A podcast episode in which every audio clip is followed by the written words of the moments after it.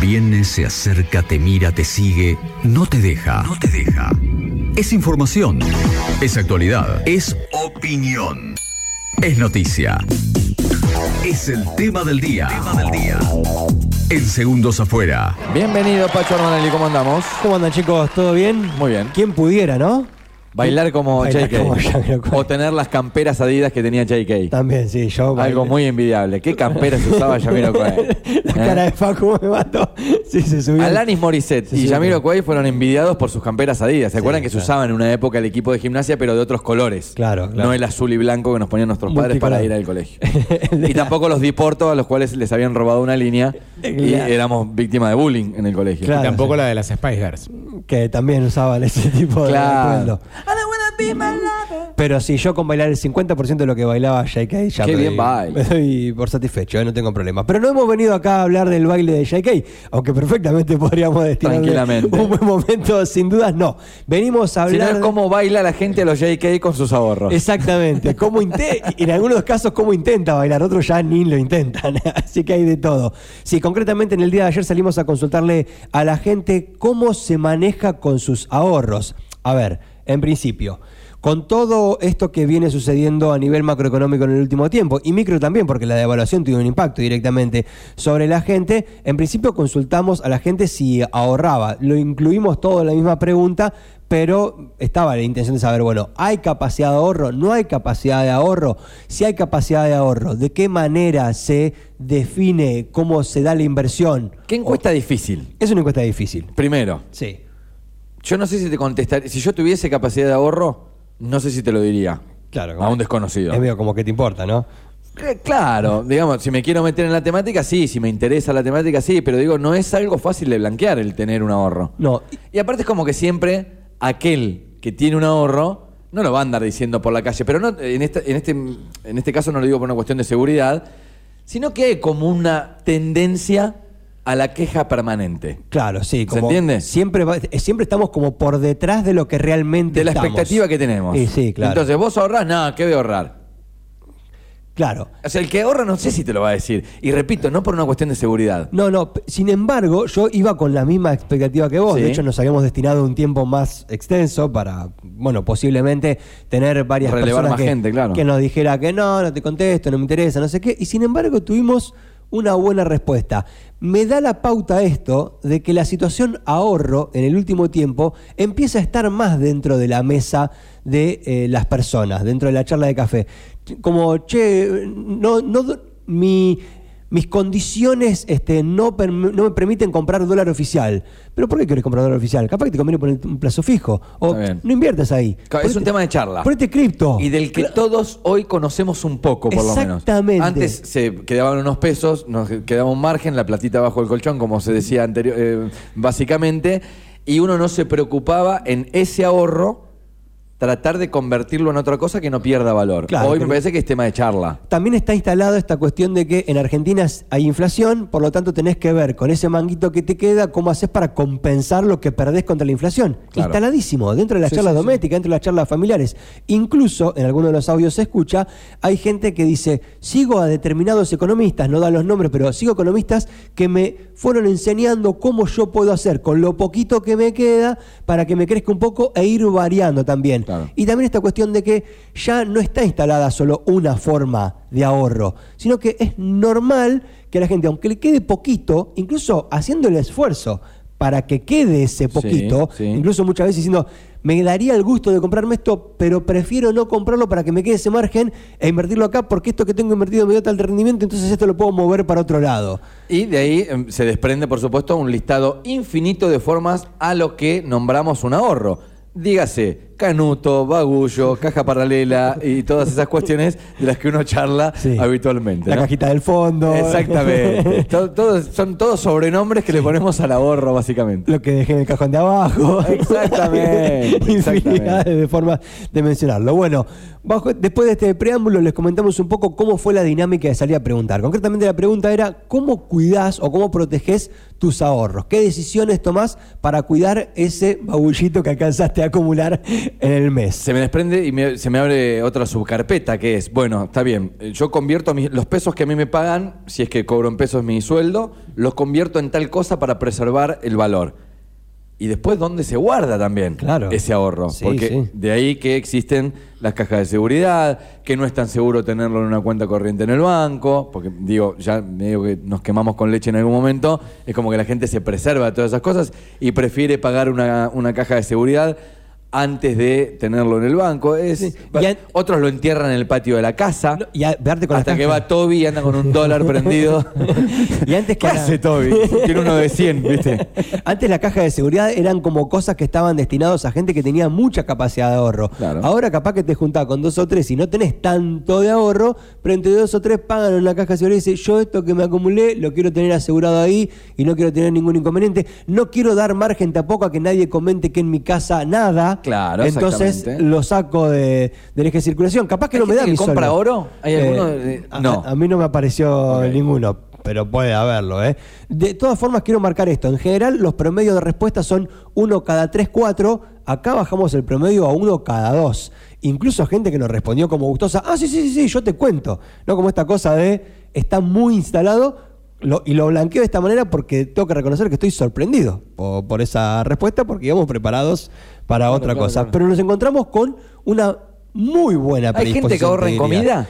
Hay gente que ahorra en comida. Hay Digo, gente- comprar comida enlatada hoy día se toma como una, una Bueno. forma de Sí, sí. Sí, abstraerse de los aumentos diarios, ¿no? se hizo relativamente famoso en el último tiempo como el candidato a jefe de gobierno porteño, Ciudad Autónoma de Buenos Aires, Ramiro Marra, Sí. ahorra en eh, atún, latas de atún.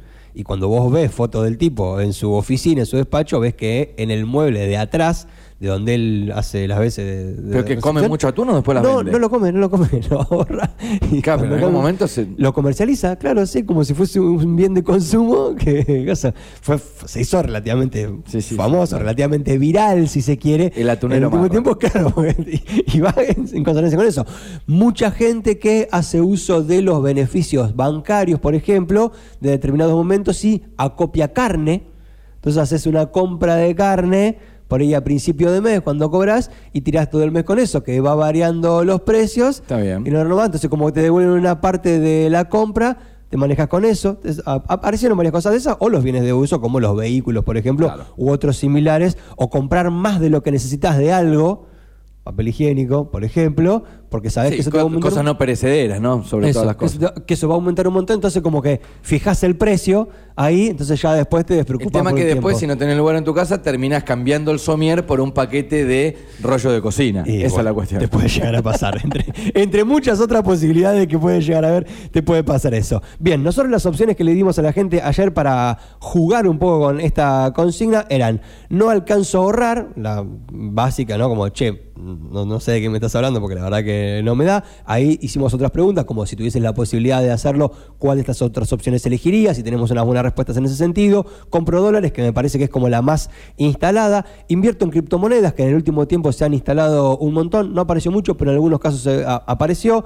Eh, tengo un plazo fijo, que también es otra alternativa. ¿Te acordás? En la época de la hiperinflación, no sé, no tenés por qué acordarte, pero en la época de la hiperinflación era muy común cobrar, destinar el dinero para los gastos domésticos Sí. y ya directamente poner un plazo fijo y con eso compensar lo que ibas a comprar a fin de mes, por ejemplo, o a principio del otro mes. Era como una suerte de bicicleta Financiera hogareña. más doméstica, ¿sí? Que estaba como muy instalada. Bueno, yo escuchaba a mi viejo y a mi abuelo hablar de eso, obvio que yo tenía 10 años, no entendía nada, Sí. pero con el tiempo es como, ah, claro, entonces lo que hacían estos era, ¿no? Como eso estaba muy instalado, ahora de a poquito vuelve también esa dinámica, y la otra, comprar bienes de consumo, que también es otra alternativa para la gente que no tiene una alta capacidad de ahorro.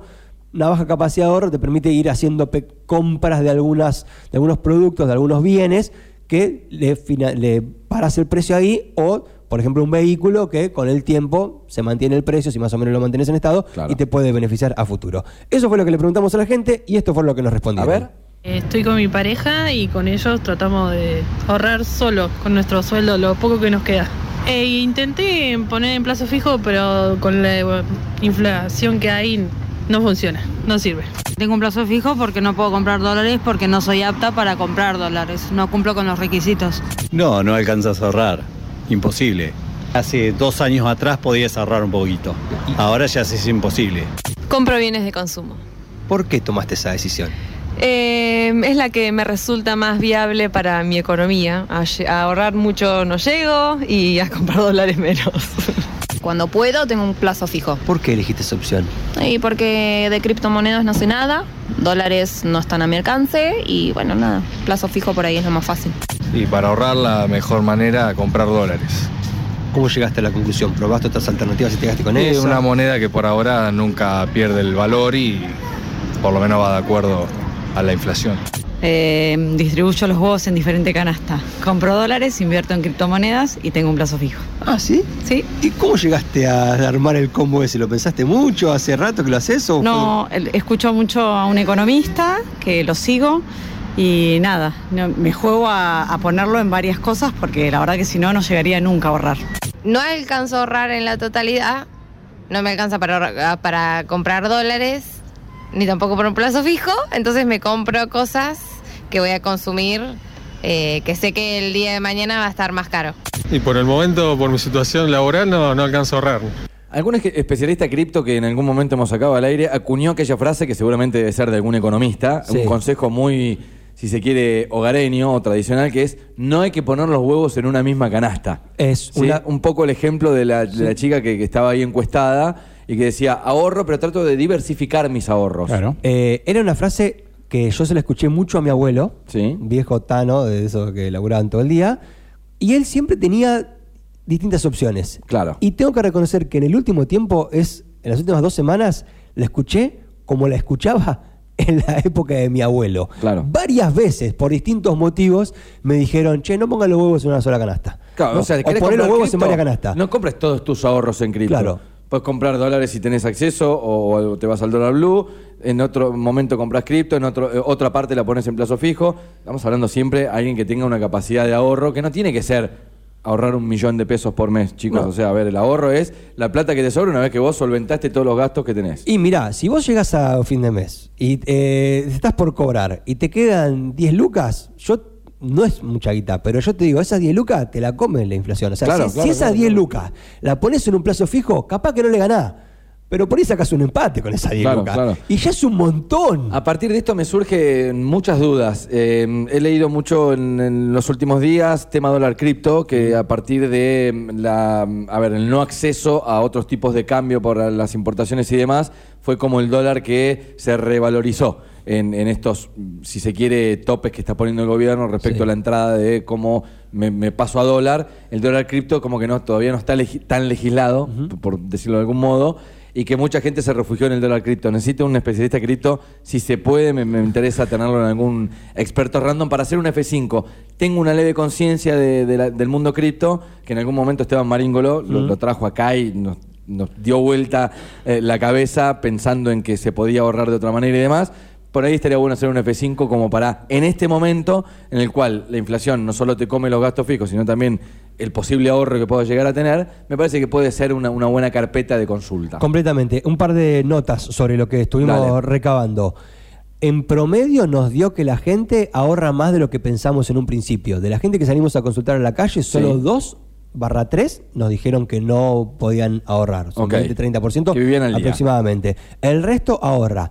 El margen de ahorro es acotado. O sea, todos aquellos que nos dijeron que ahorraban, no ahorran un montón, pero ahorran. Y todos los que ahorran intentan de alguna manera compensar lo que pierden por la inflación. Bien, en ese sentido, el dólar sigue siendo algo en lo cual la gente se fija un montón, pero por las sucesivas restricciones, como las que vos mencionabas, va perdiendo un poco de peso, ¿no? Porque tenés que terminar cayendo en el dólar blue o en estos que el dólar cripto o aquellos que saben comprar MEP o contado con liquidación. Pero ya requiere como de un cierto conocimiento Sí, del mercado. No es una cuestión tan cotidiana, no es como ir al banco o hacer el trámite de la compra a través del home banking, ¿bien? Y prácticamente, no sé cuántas personas hoy compran dólar oficial. Realmente es muy acotado. Muy acotado la No, no, si posibilidad de comprar. compraste, eh, compraste un yogurísimo en el fin de semana, está fuera de la compra del dólar. Sí, es que es un poco así. Llegaste. Es un No, poco así. Bueno, lo que decía Esteban Maríngolo y, y el cripto, también él hizo una charla TED sobre la historia del dinero, que me parece que también nos va a poder hablar de esto, del acceso al dólar, Claro. de quién puede, de quién no puede, de cómo se accede, por ejemplo, a un eh, contado, a un dólar eh, MEP, eh, y todas esas cuestiones que uno como que queda lejos. Sí, sí. Aunque, aunque cuando uno lo empieza a estudiar un poco, no está tan lejos, la sensación original, Claro. cuando lo piensa, es que está muy lejano. Entonces, el dólar es complicado, el cripto está ahí Comprar instalado. acciones. ¿Cómo hago para comprar un pedacito de acción? Bueno, es- ¿Se puede no se puede? Sí, sí, y no es tan difícil. Incluso se puede hacer de la misma manera que se compran dólares a través del home banking. Claro. Uno puede comprar acciones de IPF, por ejemplo. Uno que sé que no es tan complejo. Capaz que otras son más difíciles, pero acciones de IPF no son difíciles de comprar y dentro de todas las posibilidades tiene un rendimiento alto. También que tenés un piso para poder entrar, ¿no? Hay como un par de particularidades, Lógico, pero no es tan difícil. Entonces, dólares es complicado. Cripto se conoce, pero tampoco tanto. El plazo fijo es como lo que más nos resulta cotidiano y los bienes de consumo se terminan transformando en una alternativa importante Sí. para la gente que tiene poco margen de ahorro. Más o menos por ahí redondea lo que nosotros pudimos obtener en materia de información entre la gente que contestó en tusradios.com.ar y la gente que nos comentó en el día de ayer cómo cuida y protege sus ahorros y también un poquito lo que charlamos en el off, ¿no? Porque mucho lo compartimos a través del aire, pero la charla continúa con la gente de algunos temas como este que me dio la sensación de que la gente tenía Está ganas de abierta hablar. Estaba abier- tenía, estaba abierta a responder, tenía ganas de hablar y esto que charlamos un poquito al principio como para redondear es un tema que evidentemente está dentro de la diaria. Sí. Sí, en sí, las casas, en los cafés, en la charla de mate, con los compañeros de trabajo, son temas que hace un tiempo atrás capaz que estaban medio ahí como de coté y ahora son temas que cada vez se charlan más, economistas que aparecen en la tele, que recomiendan determinadas cuestiones y la gente empieza a buscar cómo al menos no perder con la inflación. No te digo ganar, pero por lo menos no perder a la inflación, eso parece que es un tema bastante instalado y un poquito es lo que pudimos presentar en el día de hoy. Gracias, Pacho. Un gusto.